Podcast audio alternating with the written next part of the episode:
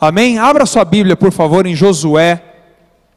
Josué, o capítulo 14, versículo 6. Josué, capítulo 14, versículo 6.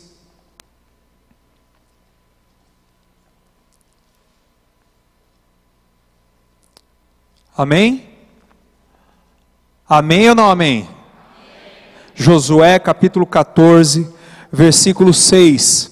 O texto diz o seguinte: Os homens de Judá vieram a Josué em Gilgal, e Caleb, filho do Quenezeu Jefoné, lhe disse: Você sabe o que o Senhor disse a Moisés, homem de Deus, em Cádiz Barneia sobre mim e sobre você? Eu tinha 40 anos quando Moisés, servo do Senhor, enviou-me de Cádiz Barneia para espionar a terra. Eu lhe dei um relatório digno de confiança, mas os meus irmãos israelitas que foram comigo fizeram o povo desanimar-se de medo.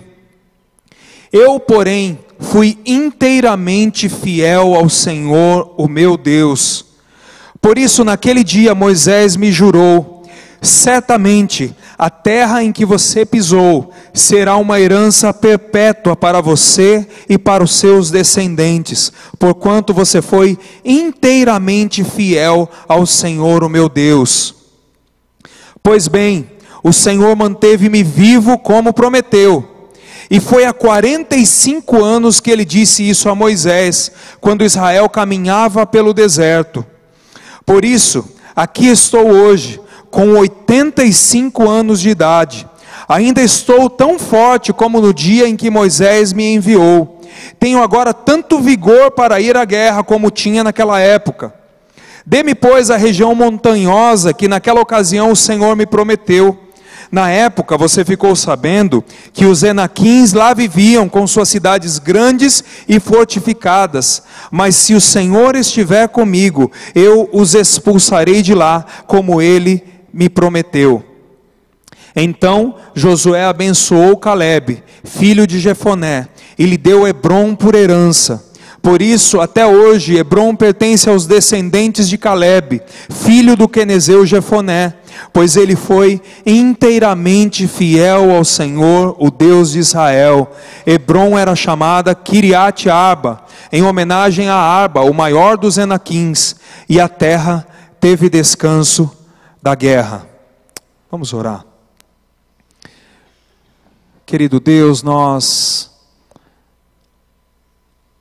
pedimos, Senhor, que o Seu Espírito faça do nosso coração agora, Senhor, uma terra fértil, Senhor, para aquilo que Tu tens a falar. Senhor, em nome de Jesus, ó Deus, que todo impedimento nos nossos corações, ó Deus, seja sendo, esteja sendo tirado agora, Senhor Pai querido, em nome de Jesus, toda distração, todo peso, toda barreira, Senhor, seja quebrado agora, Senhor, em nome de Jesus. Nós entregamos nossos corações, eu entrego, Senhor, as nossas vidas, ó Pai, para que o Senhor opere, Senhor, a transformação da tua palavra, Senhor. E me coloco, Senhor, atrás da tua cruz. Que o Senhor fale, Senhor, nessa noite conosco. Em nome de Jesus. Amém. Queridos, eu quero falar um pouco hoje sobre sonhos.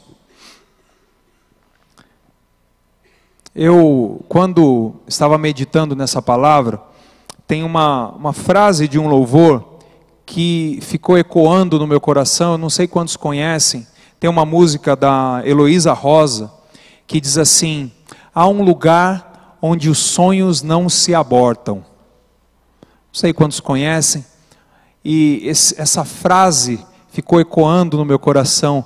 E quando ela termina essa frase, ela, ela diz: Este lugar é no Senhor. Então, no Senhor, eu creio que há um lugar onde os sonhos não se abortam.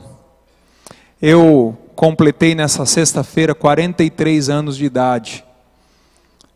E alguns podem me achar velho, outros podem me achar novo, não importa. O que importa é que eu sei que o Senhor ainda tem tantas e tantas coisas para operar. Mas, aliás, muito obrigado, gente. Eu me senti tão amado mas tão amado.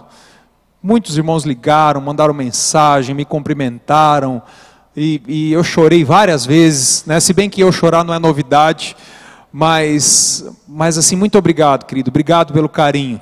Mas, aos 43 anos, nessa sexta-feira, eu comecei a pensar sobre os sonhos de Deus, sobre os, comecei a revisar os meus sonhos.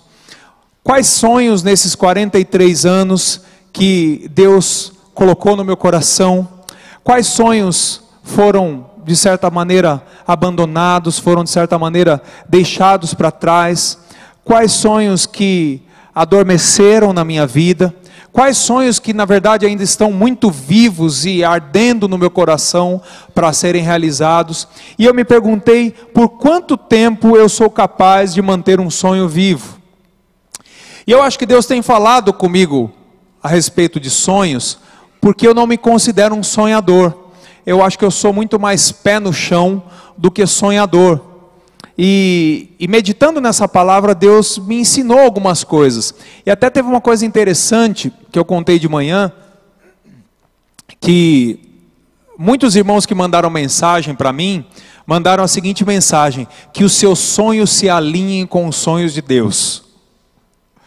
E eu já estava com essa palavra no coração, falei, Deus, acho que o Senhor quer falar alguma coisa aqui eu acho que o senhor tem algo para falar. E aí fiquei, durante esse tempo, durante esses dias, meditando a respeito disso. E eu quero te fazer uma pergunta: quais são os sonhos que você tem hoje no seu coração? Qual é o sonho que ocupa lugar no seu coração essa noite? Quais são as promessas que Deus já derramou na sua vida, que são tão importantes que se tornaram um sonho a perseguir. Talvez Deus tenha um dia prometido para você, não sei, uma família. Talvez Deus tenha prometido para você um filho, uma questão profissional. Talvez Deus tenha prometido alguma coisa para você no campo ministerial. Deus um dia disse que ia te usar em uma determinada área. Mas aí o tempo foi passando, as coisas foram acontecendo, as dificuldades foram vindo, e aí você foi se esquecendo desses sonhos. Se você está entre esses, eu quero começar essa palavra profetizando uma coisa na sua vida: que esse sonho de Deus na sua vida ressuscite nessa noite, em nome de Jesus. Que ele seja reavivado e que o Espírito Santo comece a lembrar você dos sonhos dele para a sua vida. Você aceita esse desafio? Amém? Então que ele ressuscite esse sonho no seu coração. Por quanto tempo você é, é capaz de manter esse sonho vivo? Aliás, se eu pudesse dar um, um tema para essa mensagem, é mantenha o sonho vivo. Mantenha o sonho vivo. Não deixe, querido, esse sonho morrer. Quanto tempo dura um sonho? Quanto tempo você acha que dura um sonho? Quanto tempo esse sonho dura para você? Caleb tem essa conversa com Josué num dos momentos mais importantes da vida e da história do povo de Israel. Só para você se localizar um pouquinho, o que está acontecendo nesse texto aqui. Israel fica durante 400 anos no deserto. Durante 400 anos Israel é escravo no deserto. E um determinado dia, sob a liderança de Moisés, Deus liberta o seu povo do deserto, do, me desculpem, do Egito. O povo fica 400 anos escravo no Egito. E aí sob a liderança de Moisés, então o povo é libertado da escravidão no Egito. E aí vocês conhecem bem a história quando o povo atravessa o Mar Vermelho, naquele milagre, aquela história que todos conhecem, né? Todo mundo já ouviu falar do, da travessia do mar. E, e, e aí o povo atravessa o mar e começa a andar no deserto, sentido rumo à terra prometida, indo para a terra que manda leite e mel. Deus havia dado uma promessa para o seu povo que o lugar de descanso, que o lugar onde eles iam se estabelecer enquanto nação, era uma terra próspera e abundante, a terra que manda leite e mel. Era uma terra cheia de, de de vantagens com, com descanso, uma terra muito fértil, e essa era a promessa de Deus para o seu povo. Isso deveria ter se tornado um sonho para aquele povo. Pois bem, o povo caminha durante algum tempo no deserto, e então chega numa cidade chamada Cades Barneia, diante da terra prometida. Quando eles chegam diante dessa terra prometida, então Moisés tem a seguinte estratégia: Moisés separa doze homens, um de cada tribo, um representante de cada tribo, e envia esses doze homens para entrar na terra e espionar e tomar conhecimento de como é a terra, porque eles precisariam entrar na aquela terra e eles precisariam lutar para conquistar essa terra, porque essa terra era uma terra de gigantes e eles precisariam conquistar essa terra. Mas Deus havia dado a promessa de que estaria com eles e de que daria vitória para eles. Pois bem, esses doze espias vão lá, verificam a terra, espionam a terra e voltam. Quando eles voltam, dez desses homens voltam impressionados com a abundância da terra Aliás, tem, fazendo um parênteses aqui, tem uma coisa que eu achei tremenda num dos textos que contam essa história da palavra de Deus, diz que eles trouxeram alguns frutos para mostrar para o povo como a terra era fértil. E, e o texto diz que eles trazem um cacho de uvas, que eles atravessam uma, uma madeira por esse cacho de uvas e levam em dois homens. Você já imaginou o tamanho desse cacho de uvas? Para duas pessoas carregarem? Então o fato é que era uma terra fértil. A promessa de Deus estava se cumprindo. Mas esse, esses homens também voltam apavorados de medo, porque eles viram as cidades fortificadas e os gigantes. E aí eles chegam, e, e, Caleb diz isso nesse texto: que os meus companheiros fizeram o povo desanimar-se de medo. E aí eles chegam dizendo que não é possível, que naquela terra tem muitos gigantes, que eles não vão vencer, e aí o povo, como sempre, vai para o lado da maioria. E o povo todo começa a murmurar. Deus então se ira contra aquele povo, exceto com duas pessoas, Caleb e Josué. Porque Caleb e Josué foram os únicos que voltaram dizendo que Deus ia dar vitória, dizendo que aquela terra de fato era a terra prometida, que aquela terra de fato era o sonho, que aquela terra de fato era a terra que, que Deus estava preparando para eles. Somente eles, como diz o texto, foram inteiramente fiéis ao Senhor. Deus fica irado com esse povo, e Deus faz uma promessa: que ninguém, nenhuma daquelas pessoas daquela geração iria receber o tesouro da terra prometida. E aí o povo começa a andar no deserto, desnorteado. E eles andam no deserto, dando voltas, por 40 anos. Durante 40 anos, esse povo andou no deserto, até que toda aquela geração que foi rebelde morresse, exceto Caleb e Josué.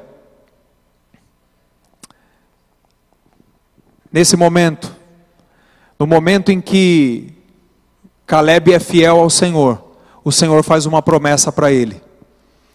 Moisés chega para chega para Caleb e diz assim: A terra que você pisou vai ser dada para você como herança. E aí chega nesse texto, 45 anos depois, Caleb chega para Josué. Moisés havia morrido, Josué agora era o líder do povo. E Caleb chega para Josué e diz: Ô oh, Josué, 45 anos eu recebi uma promessa. 45 anos atrás, eu recebi um sonho de Deus e agora chegou a minha hora. Agora é, é a hora do meu sonho. Josué foi lembrado por Caleb de todas as promessas que Deus havia feito naquela época. Caleb chega para Josué e diz: Um dia, Deus me prometeu a terra de Hebron, e agora eu estou aqui para requisitar a minha herança. Caleb me ensinou algumas coisas a respeito de sonho.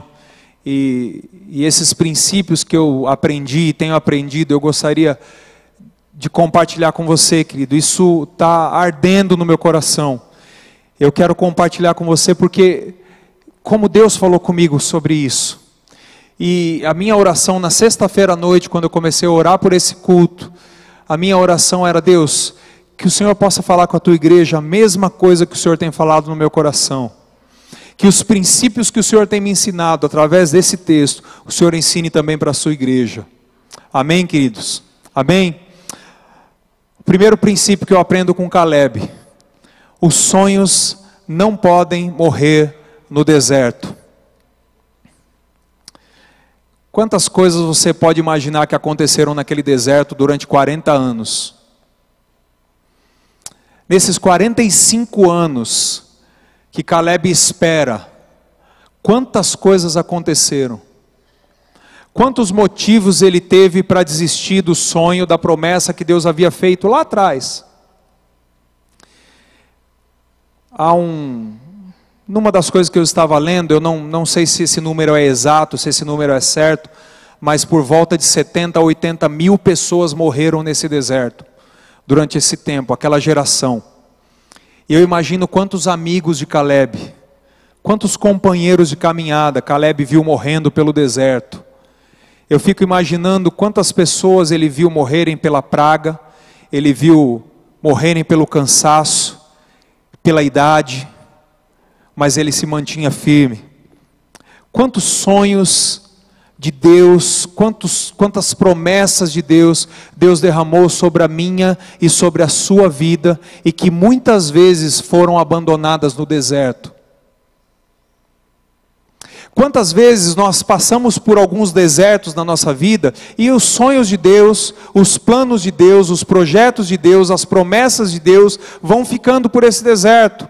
E às vezes a gente confunde as coisas e acha que o fato de nós estarmos passando por um deserto significa que as promessas de Deus não têm mais valor, significa que os sonhos que Deus colocou no meu coração ele não vai mais realizar. E querido, se tem uma coisa que eu quero que você entenda nessa noite, é que os sonhos de Deus na sua vida não podem morrer no deserto. Uma característica de Caleb que me surpreende, que eu acho incrível, é que Caleb, enquanto ele andava por aquele deserto, ele talvez estava dizendo dizendo: o, deserto não é a configuração final da minha vida, o deserto não tem a palavra final sobre a minha vida, o deserto é um tempo, o deserto passa, o deserto é um momento na minha vida, o deserto é como uma noite de choro, mas a alegria vem pela manhã. O Salmo 126, versículo 6, diz o seguinte: que aquele que sai andando e chorando enquanto semeia, voltará com júbilo trazendo os seus feixes. Querido, se você tem chorado, chorado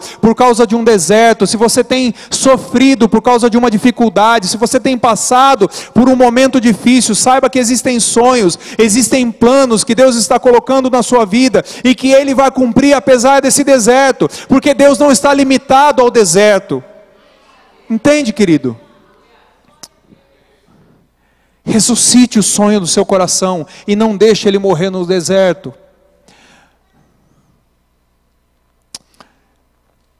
Querido, a minha oração é para que para que Deus comece a te lembrar agora desses sonhos e dessas promessas. Eu clamo a Deus para que Ele comece a te lembrar dessas promessas, aquelas mais sublimes que você tem na sua vida, que em nome de Jesus possam ser avivadas no seu coração nessa noite, em nome de Jesus, querido. Caleb dizia o seguinte naquele deserto: Eu tenho um Hebron eu tenho um sonho e eu vou pisar lá. Eu vou chegar no meu Hebron, eu vou chegar no meu sonho e eu vou conquistar. O meu sonho não vai morrer nesse deserto. Segunda coisa que eu aprendo com Caleb. O sonho nos dá um senso de direção. Quando nós temos um sonho, a gente sabe o que a gente faz e por que a gente faz.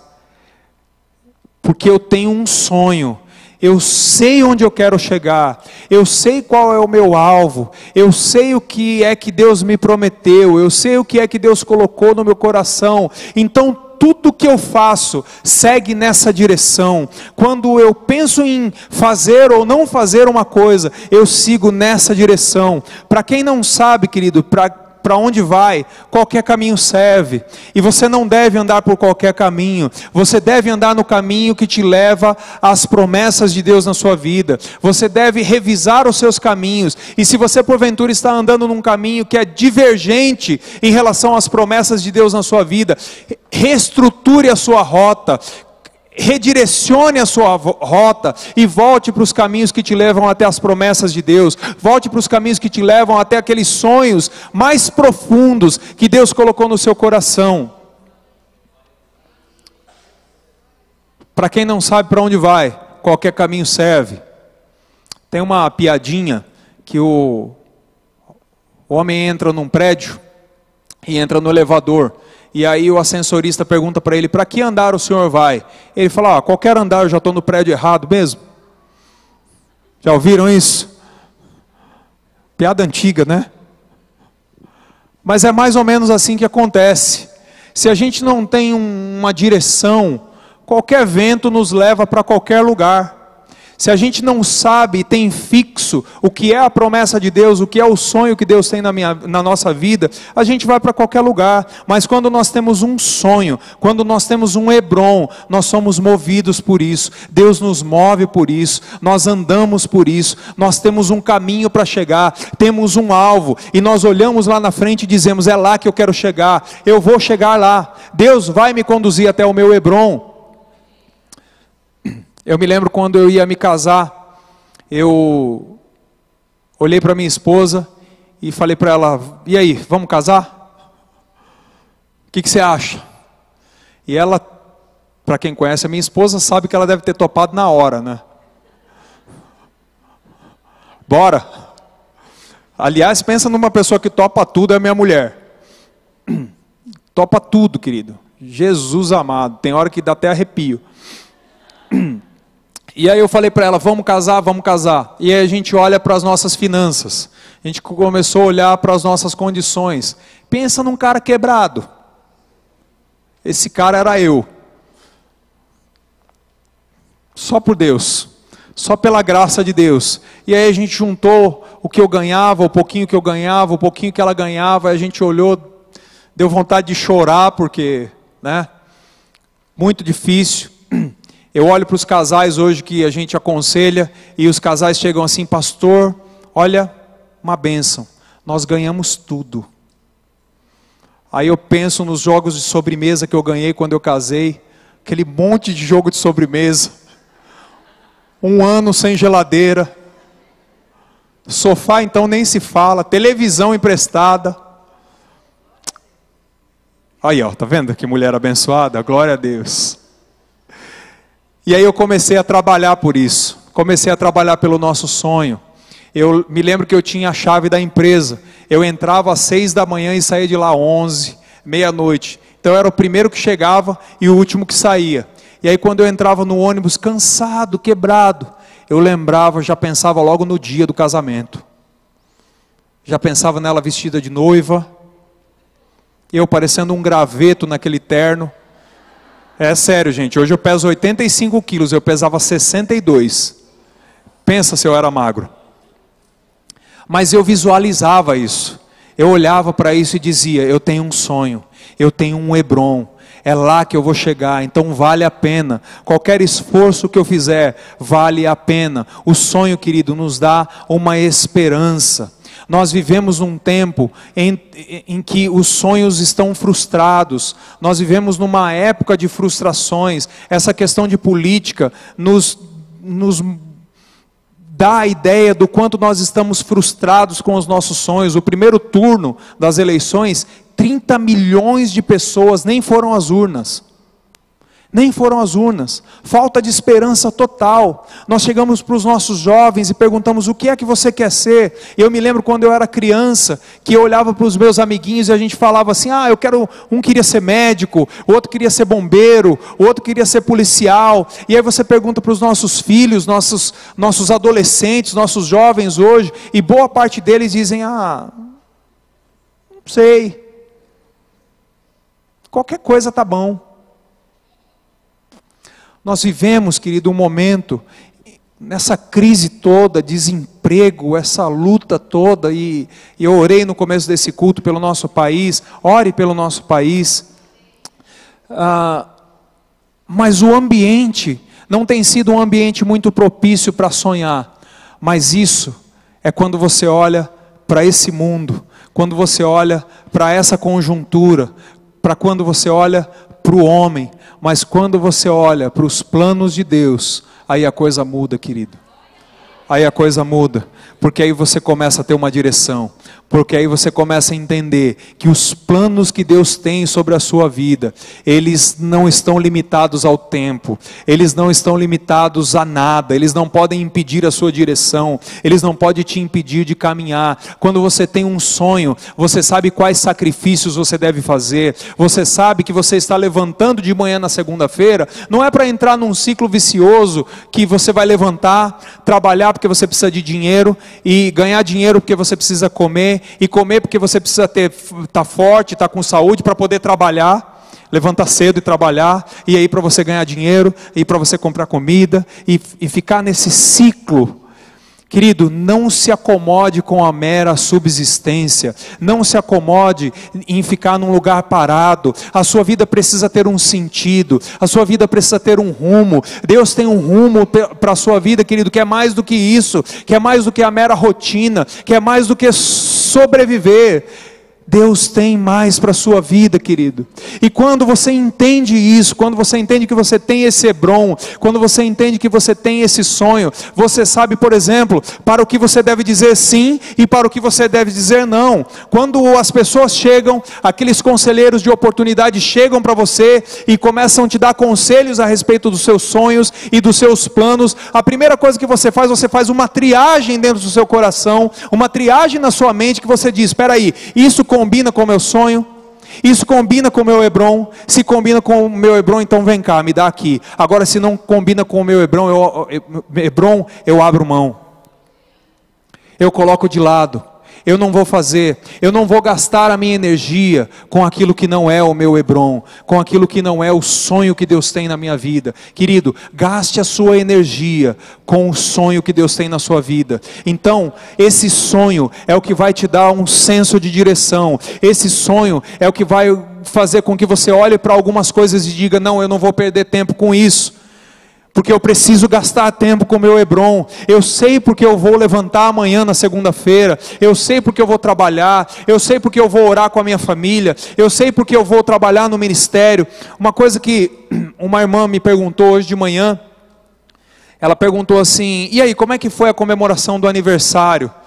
Eu falei: olha, não foi daquelas comemorações, né? Porque muita correria, tinha casamento coletivo ontem, o pastor Klaus viajando, e, e, a palavra de hoje, dízimo, e a gente começa a se preocupar com tantas coisas tal. E eu falei para ela assim, falei assim, ah, a gente não comemorou muito, comemos uma pizza, mas querido, isso não é um peso para o meu coração, isso não é uma dor para o meu coração, porque eu sei onde eu vou, eu sei qual é o caminho, eu sei qual é a direção que Deus está me colocando, eu sei qual é o alvo que eu, vou, que eu, que eu preciso atingir. E quando a gente sabe qual é o alvo, a gente sabe o que a gente deve fazer. A gente sabe aquilo que a gente deve sacrificar, aquilo que a gente deve tirar da nossa vida, aquilo que a gente deve deixar de fazer, aquele tempo precioso, a gente sabe aonde a gente deve dedicar esse tempo, porque a gente sabe para onde a gente vai. Nós temos um Hebron as oportunidades, os conselheiros, as propostas não interessam se elas não tiverem a ver com o sonho que Deus tem na nossa vida. Eu li uma história de um austríaco médico chamado Viktor Frankl.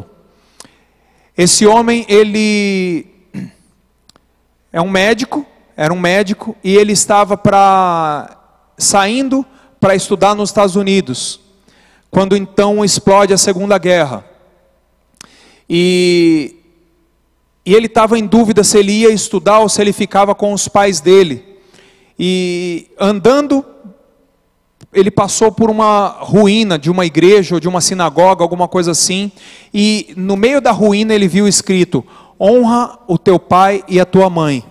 E ali naquele momento ele obteve a resposta de que ele deveria ficar. E aí ele não foi para os Estados Unidos. E aí o resultado disso foi que ele, junto, junto com os seus pais, foram levados para o campo de concentração.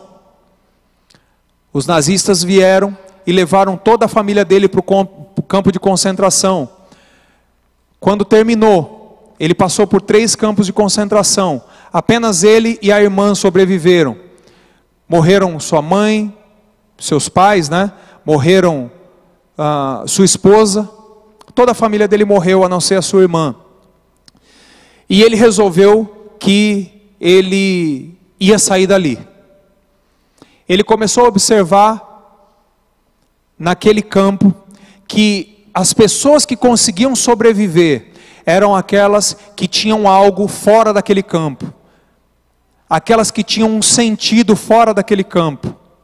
Esse homem, ele foi autor de uma teoria chamada, uma psicologia chamada psicologia do sentido, é chamada de logoterapia. Ele conta uma história, eu estava vendo uma entrevista dele, ele conta uma história que quando ele estava num dos campos de concentração, ele encontrou dois companheiros que estavam planejando suicídio. E ele conversou com esses homens em separado e perguntou: por que, que vocês querem suicidar-se? E os homens separadamente disseram para ele: Eu quero morrer porque eu não espero mais nada dessa vida. E ele fez a seguinte pergunta: Mas o que a vida espera de vocês? E nessa conversa ele conseguiu extrair daqueles dois homens, um daqueles dois homens tinha a filha que havia emigrado para os Estados Unidos e que era o maior motivo da vida dele. E a vida, e ele fala isso na entrevista, ele diz que a vida daquele homem virou 180 graus. E aquele homem que estava querendo morrer encontrou um sentido, e a partir daquele momento, ele decidiu que ele precisava sobreviver, porque ele precisava ver a filha dele. Outro homem tinha escrito uns livros, um compêndio sobre geografia, e ele precisava terminar esses livros. E aí aquele homem mudou o sentido, e aquele homem que queria morrer agora, ele tinha um sentido fora dali.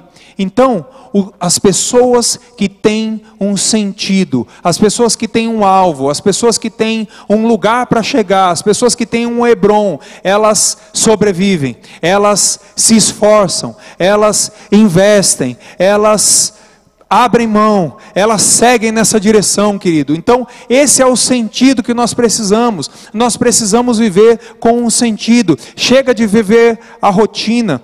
Se você está vivendo uma rotina, querido, não tenha medo de mudar de direção. Olhe para os sonhos que Deus tem na sua vida e siga na direção deles. Em nome de Jesus. Terceiro princípio que eu aprendo com Caleb: saiba qual é o seu sonho esteja pronto para ele.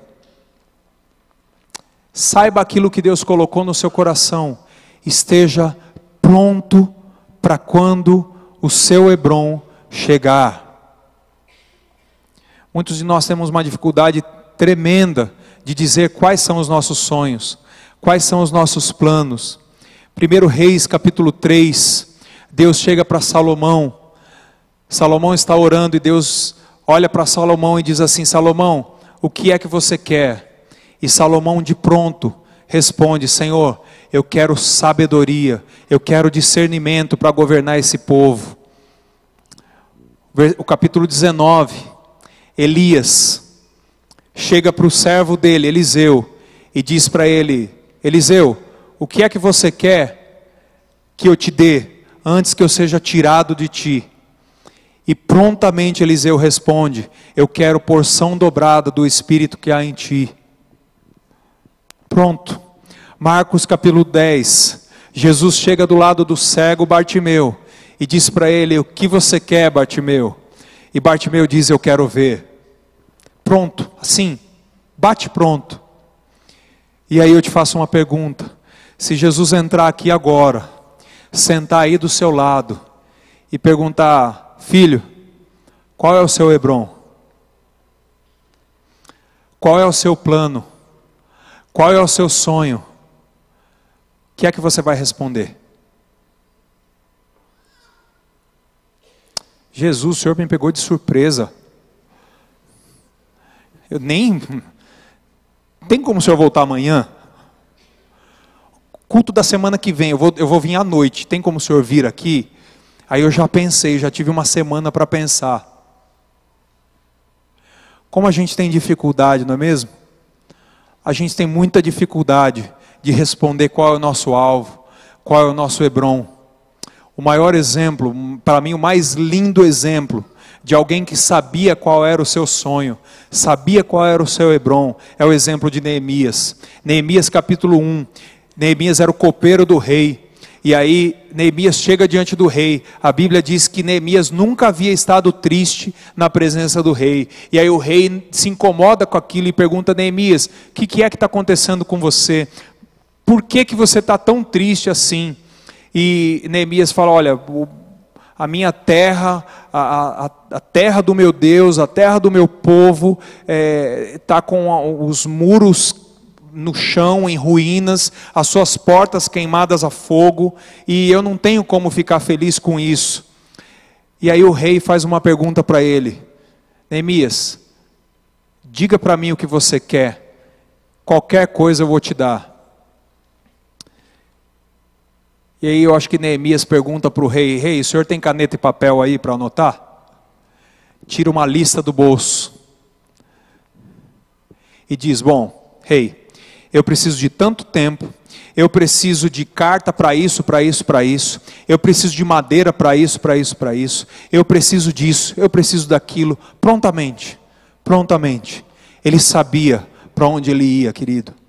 Saiba para onde você vai porque na hora que, você, que o seu Hebron chegar, você precisa estar preparado para ele. Na hora que a oportunidade do seu sonho chegar, você precisa estar preparado para ele. Saiba qual é o seu sonho, seja capaz, seja capaz de dizer para Deus: Deus, é nessa direção. Essa aqui é a direção que o Senhor me deu. Eu quero ir nessa direção, é lá que eu quero chegar. É lá que eu quero chegar. Quarto princípio: o sonho precisa resistir ao tempo. 45 anos é muito tempo, né? Eu fiz 43 e fiquei imaginando, falei, puxa, mais do que a minha vida, mais do que o meu tempo todo de vida, foi o tempo que, Jos que Caleb e Josué esperaram pela promessa. Quanto tempo o seu sonho é capaz de resistir? Nosso sonho precisa resistir ao tempo. Eu estava num culto semana passada, a Rose, nossa querida que está aqui, foi pega meio de surpresa pelo pastor Klaus para dar um testemunho, né, Rose? E ela falou uma coisa que, que falou no meu coração. Ela disse assim: quando Deus te promete alguma coisa, não interessa quanto tempo demore, Ele vai cumprir porque Ele é fiel. Lembra disso? Então eu quero dizer a mesma frase que ela falou. Quando Deus te promete alguma coisa, quando há um sonho no seu coração colocado por Deus, não interessa quanto tempo demore, Ele vai cumprir, porque Ele é inteiramente fiel. Aquilo que Deus te prometeu não está limitado ao tempo. Na hora da promessa, ela vai chegar. Fique preparado, porque ela vai chegar. Isso é fato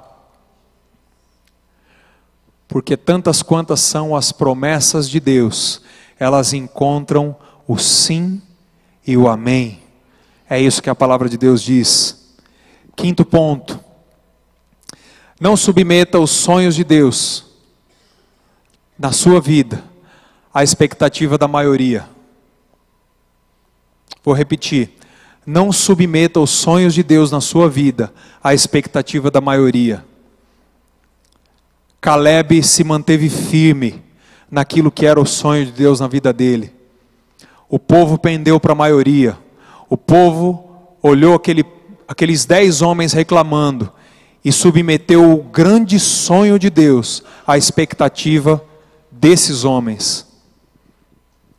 Querido, às vezes Deus promete algumas coisas para o seu coração que parecem uma loucura. Deus já prometeu alguma coisa para você assim? Eu tenho, eu tenho o hábito de anotar quando Deus me promete alguma coisa. Quando eu entendo que Deus me prometeu alguma coisa. E às vezes, quando eu termino de anotar, eu olho para aquilo e falo assim: Jesus, como é que vai acontecer isso aqui? Como é que isso aqui vai se cumprir? Eu não vejo nenhuma condição. E aí você começa a perguntar para as pessoas. E aquilo, se para você já era loucura, você imagina para as pessoas. Não é verdade? E aí as pessoas começam a racionalizar em cima do seu sonho, em cima da promessa de Deus na sua vida, e dizem assim: olha, não espiritualize tanto as coisas, não leve as coisas tanto para o extremo assim, né? Veja bem se isso é literal que Deus te prometeu. As pessoas começam a minimizar a sua promessa. Querido, não subestime aquilo que Deus pode fazer em termos de grandeza da promessa dele na sua vida. Deus pode fazer qualquer coisa. Qualquer coisa. E aí, para você não sofrer a tentação de duvidar da promessa de Deus, quando Deus te der uma promessa, não vai colocar no Facebook, por favor. A gente logo já quer colocar no Facebook.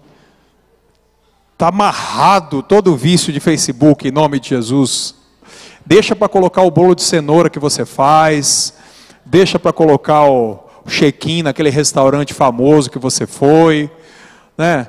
mas não coloque as promessas de Deus submetidas a milhares e milhares de pessoas que pouco se importam com aquilo que Deus faz na sua vida. Só que tem uma coisa: o fato das pessoas não acreditarem também não limita aquilo que Deus pode fazer na sua vida. Aquela geração inteira morreu.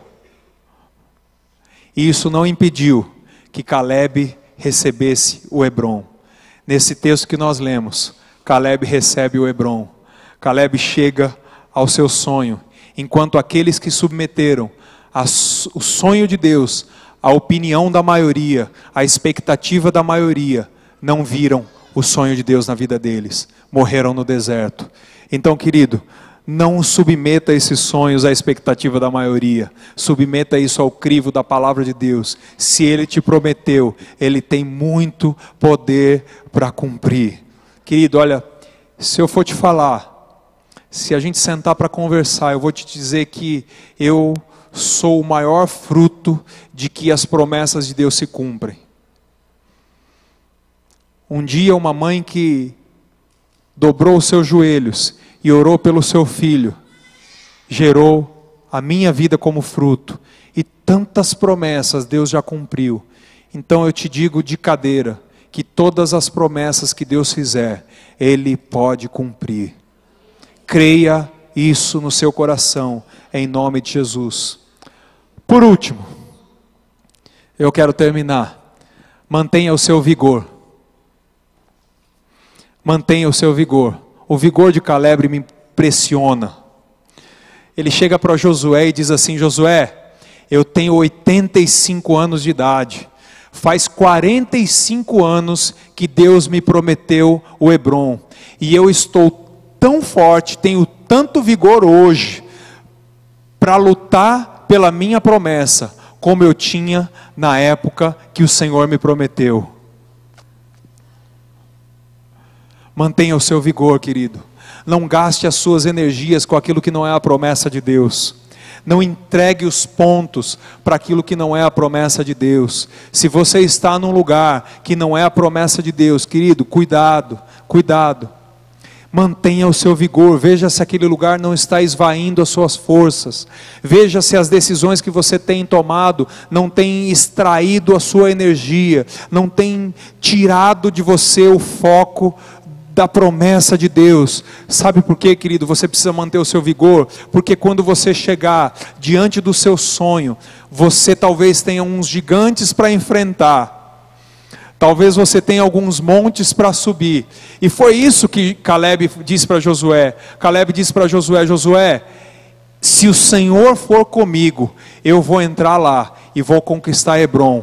Não interessa se eu tenho 40, ou se eu tenho 80, ou se eu tenho 90, ou se eu tenho 20, ou se eu tenho 10, ou se eu tenho 30, não interessa quantos anos você tenha. Deus há de conservar o seu vigor, para que no momento que o seu Hebron chegar, no momento que o seu sonho chegar, você possa olhar para ele e dizer: Eu estou pronto para conquistar, eu estou forte para conquistar, eu tenho força, eu tenho alvo, eu tenho desejo, eu tenho o, Espírito de Deus, eu tenho a presença de Deus e vai me ajudar, vai me dar vigor para lutar e conquistar o sonho que Deus tem na minha vida. Mantenha o seu vigor, querido, mantenha o seu vigor.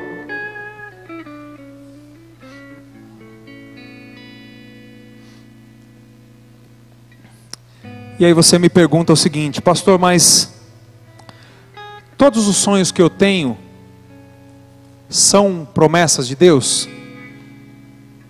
Todos os sonhos que eu tenho são os sonhos de Deus? E a resposta que eu te dou está no Salmo 37. Se eu não me engano, verso 5. Diz o seguinte: Deleita-te no Senhor, e Ele satisfará o desejo do teu coração.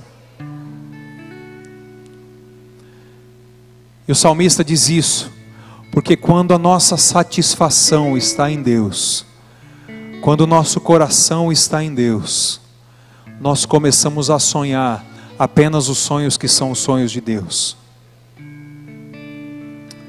E os sonhos se confundem com as promessas, e as promessas se confundem com os sonhos. Eles alinham, entende? Porque nós estamos satisfeitos, nós estamos em paz na presença de Deus, nós aprendemos a desfrutar da presença e das grandezas, das maravilhas, das misericórdias de Deus. Quando nós aprendemos a desfrutar da presença de Deus, ah, querido. Tem sonhos que começam a perder o valor. E você diz: "Não, isso não é para minha vida". Ao passo que alguns outros começam a tomar mais força, porque você começa a entender que aquilo é uma promessa de Deus para a sua vida, e isso começa a te dar vigor para lutar para ir na direção daquilo que Deus tem para a sua vida. Mantenha o sonho vivo.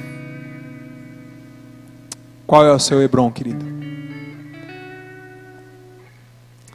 Se você recebe essa palavra, eu gostaria que você fechasse os seus olhos agora. Eu quero fazer uma oração.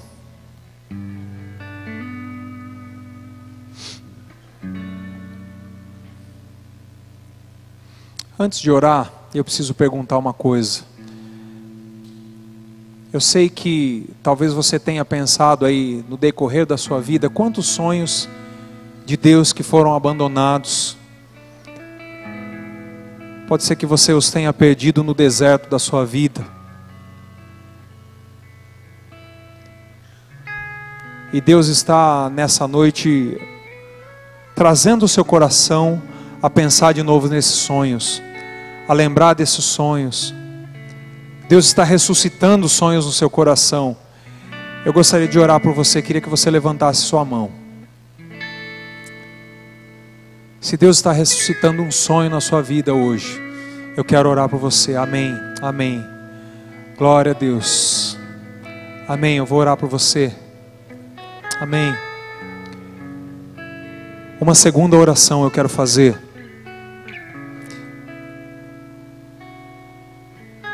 Pode ser que você tenha se afastado dos caminhos do Senhor por causa de decepções, por causa de desertos.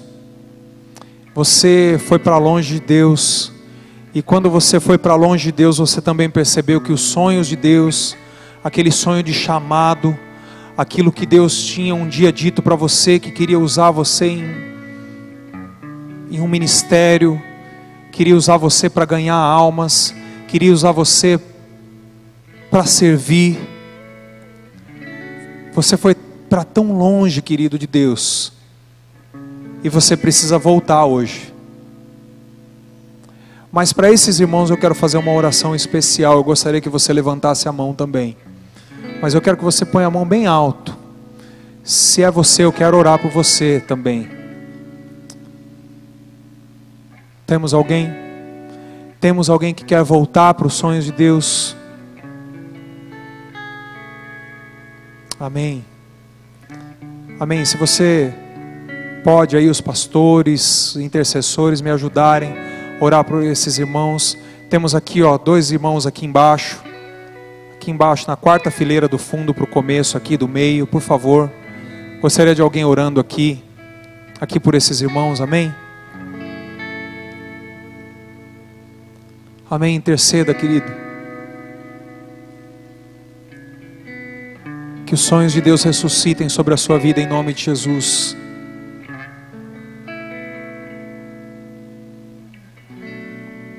Querido Deus, em nome de Jesus, ó Pai, eu te louvo, Senhor, por essa palavra.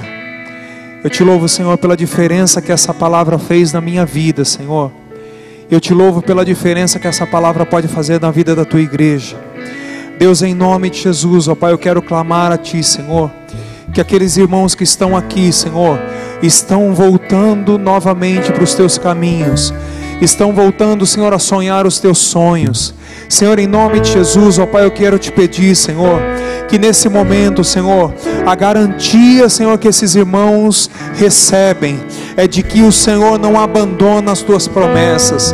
A garantia que esses irmãos recebem, Senhor, é que não há culpa, é que não há medo, é que não há acusação sobre a vida deles, que possa tirar os seus sonhos, Senhor, que possa tirar o teu plano da vida deles. Em nome de Jesus eu te peço, Senhor, que o Senhor possa avivar esse sonho no coração dos teus filhos, ó Pai.